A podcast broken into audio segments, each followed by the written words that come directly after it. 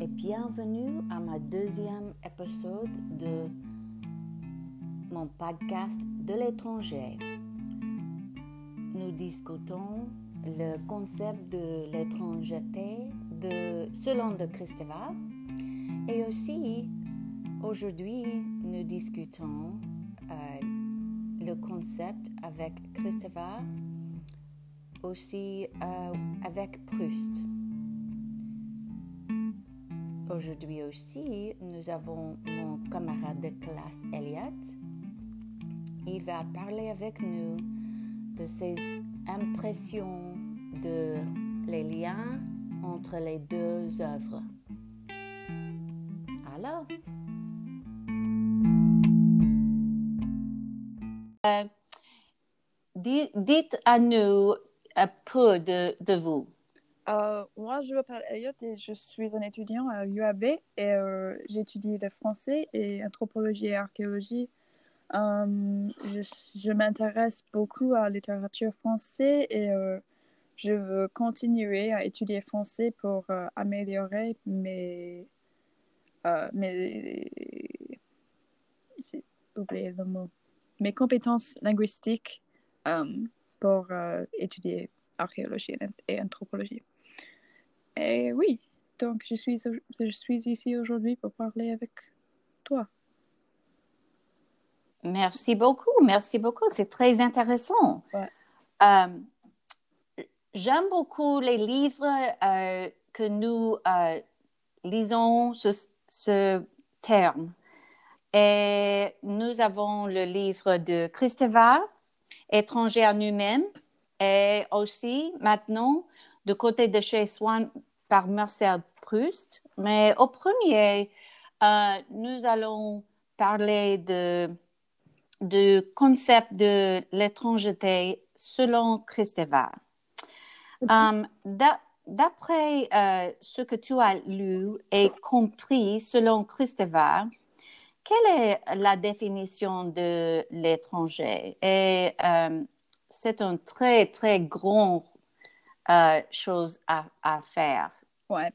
Donc, euh, je commencerai à parler euh, d'avant que j'ai lu le livre de Christopher, avant, avant que j'ai lu, lu le livre de Christopher, définit le mot étranger en deux façons différentes parce que en anglais, le mot a deux définitions différentes. La première est quelqu'un qu'on ne connaît pas et l'autre est quelqu'un qui est né dans une place différente et qui a qui t'a qui s'est déménagé et euh, qui habite dans un pays ou région différent maintenant à quelques points dans leur vie. Donc après avoir vu, avoir lu Christopher, je définis le mot étranger comme euh, dans beaucoup de façons parce que c'est très compliqué dans son livre. Son livre. Euh, Désolée. Um, donc, euh, je, je pense que c'est important à, commencer avec un peu de l'histoire du mot. Um, elle a parlé de l'histoire de, de, des Grecs et de comment ils ont défini les, gens qui ne sont pas grecs et les gens qui sont grecs. Et c'était une étape importante dans la fondation de,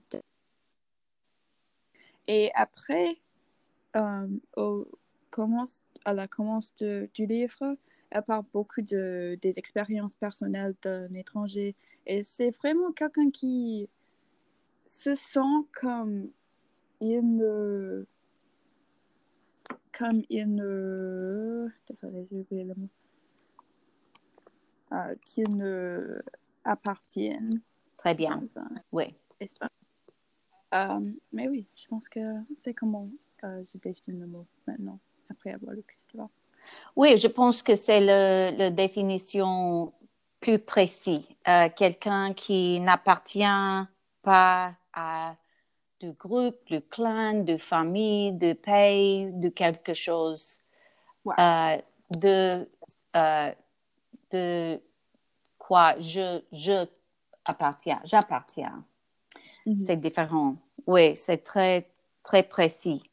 Mm-hmm. Nous savons que Christeva donne beaucoup, beaucoup, beaucoup de définitions et des caractéristiques et des qualités de l'étranger, mais je pense que c'est la plus précise définition mm-hmm. que tu as dit. Très bien. Euh, aussi, selon Christeva, euh, elle dit que dans les sociétés primitives, comme euh, les Grecs que tu as dit, euh, l'étranger fut l'ennemi euh, dans les sociétés. Pourquoi est-ce que pourquoi est-ce que les, étrangers sont l'ennemi euh, dans les situations? Donc, je ne pense pas que les Grecs sont une société primitive, mais je pense que l'idée de l'étranger, d'être euh, l'ennemi, ça peut euh, remonte probablement aux sociétés euh, chasseurs-cueilleurs. Mm-hmm. et les, les, les, gens qui ne sont pas dans un groupe sont considérés comme une menace parce qu'ils peuvent attaquer, battre avec les gens dans les autres petits groupes. Et je pense que euh, comme la civilisation a avancé euh, et nous avons maintenant les choses comme euh, des armes, ça pose plus d'une menace aux, autres. Donc, je pense que ça, c'est pourquoi l'étranger est considéré comme ennemi. Oui, je pense que c'est oui. Aussi, dans les sociétés primitives, il euh, peut-être euh, l'étranger prend les ressources comme la nourriture et la protection et les autres choses comme ça plus simples. Mm-hmm. Mais maintenant, ils ne sont pas ennemis comme ça, mais il y a les sens qui sont considérés l'ennemi encore maintenant. Et maintenant, comme ressource, beaucoup de gens ont peur que les étrangers vont voler les travails et des choses comme ça. Oui, oui, oui. Ils vont voler leurs filles et tout, tout ça. Oui, euh, comme le, le, les, les hôpitaux, les euh, santé, les, les, ressources de santé. Les... les ressources de santé. Toutes les choses comme ça. Euh, l'école. sociale, l'école et tout ça, ouais. Oui, c'est très. C'est, ce n'est pas le, le, même type d'ennemi, mais c'est aussi peut-être encore ennemi de, dans la tête, je ouais, pense. Ça reste euh, une question de ressources. Oui. Euh, dans les yeux de société moderne. Oui. Um, discutons deux ou trois choses de l'étranger que tu as, tu as appris qui t'intéressent ou qui te surprend. Donc, euh, je ne sais pas. Avant que j'ai lu Christeva, je n'ai pas beaucoup pensé à l'idée d'être considéré comme étranger. Mais euh, après avoir lu Christeva, je pense que tout le monde a la sensation comme ils sont étrangers à quelques points dans leur vie. Et euh, j'ai pensé que c'était intéressant parce que je n'ai jamais pensé de ça. Et euh, dans ma vie, j'ai des expériences, mais je pense que nous allons parler de ça euh, un peu plus tard. Mais oui, j'ai pensé que c'était intéressant que tout le monde se sent comme un étranger à quelques points dans leur vie. Et aussi, j'ai beaucoup euh, appris de l'histoire du concept. J'ai pensé que c'était très intéressant à connecter euh, euh, le concept d'étrangeté avec les mythes grecs de Dio et de Zeus, de et comment ça est connecté avec les sociétés grecques et les civilisations grecques et comment ça a continué dans euh, la société, ces idées restent maintenant. J'ai pensé que c'était intéressant. Oui. Les humains ne changent pas trop. Non, non, ils ne changent pas, c'est très vrai. Et je, ça, euh, ça m'aide, le livre m'aide à comprendre ça. Ouais. Tous les jours, euh, pendant l'histoire, les, les, humains, les gens, ils ne changent pas. Oui. un concept que j'ai qui me, m'intéresse. Le concept, et, je n'ai pas pensé de ça jamais, est le concept de la mère perdue. Euh, mm-hmm. Quand je, je, je, pense de l'étranger euh, aux États-Unis, par exemple, mm-hmm. je pense ils veulent être ici. Alors, quelque chose euh, est perdu à eux mais ce n'est pas vrai, ce n'est pas le, le, la vérité. Ils, ils ont, euh, à être ici, ils ont perdu quelque chose. Mm-hmm. Euh, leur histoire, leur familiarité avec la culture, leur langue, peut-être, les choses comme ça. Mm-hmm. Moi, c'est où, où j'ai connecté euh, um, les deux livres de oui. Proust. Um, dans le premier chapitre du livre de, de Marcel Proust, il a parlé beaucoup de comment sa mère se manque euh, et euh, de comment il non l'embrasse non Oh mon Dieu, j'ai oublié comment utiliser le mot, je ne peux pas dire le mot. mon Dieu. Non. Um, les bisous. Je dirais ça parce que c'est safe. Uh, ouais. Uh, donc, euh, ouais, les bisous de sa mère avant qu'il dort, qu'il est endormi. Um, ça signifie um, cette caractéristique de, de Christeva, um, de l'étranger de Christeva. Ouais. C'est pour ça que c'était intéressant. Il y a beaucoup d'exemples de l'étranger de Christeva dans le livre de Marcel Proust. Oui, c'est vrai. Et euh, dans les lignes comme ça, pourquoi euh, Christeva décrit l'étranger comme un orphelin euh, mm-hmm. à la page 35? Et comment euh, comment est-ce que Proust euh, utilise le même concept d'orphelin? Euh, tu as dit, tu as juste dit de Marcel au, premier chapitre, mais euh, le concept d'orphelin en Proust, est-ce que tu, tu vois? Ouais, donc avec ça, je pense que nous pouvons voir en Proust je ne sais pas comment je veux, je veux le dire parce que c'est une idée, c'est une idée complexe et je ne sais pas comment dire euh, euh, précisément. Mais euh, je pense que nous pouvons voir la perte de sa jeunesse comme une perte de ses parents et de sa connexion avec ses parents. Et Proust, quand il est plus âgé, quand il est quand il a beaucoup plus d'expérience de vie, ce sentiment d'être manqué par sa mère reste avec Proust parce que parce qu'il a le sentiment d'être un orphelin parce qu'il ne peut pas continuer à vivre dans sa jeunesse. Ouais. C'est oui, un espace temporel où il ne peut pas il ne peut pas retourner. Ah, c'est très bien, très bien pensé. Oui, c'est bon, c'est très bon. Euh, donc, Proust, encore. Euh, quelle est la ligne préférée de vous, favorite, la ligne qui, euh, qui tout sont trop, trop forts? Ok, donc il y a deux concepts dans le livre de Proust que j'ai beaucoup aimé. Euh, le premier est ce que nous avons juste parlé de.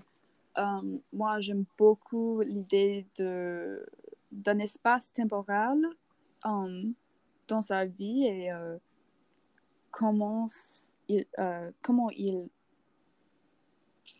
vit avec le perte d'accès à cette période de sa vie. J'ai pensé que c'était très bien écrit dans le livre, mais aussi j'aime beaucoup le concept de, de Proust um, d'être comme un homme de la nature. Et euh, je dirais ça parce que dans le livre, on peut voir comment Proust n'a pas une vraie connexion avec les, les, les humains dans l'histoire, mais on peut voir qu'il qu'il a une vraie euh, et profonde connexion avec la nature.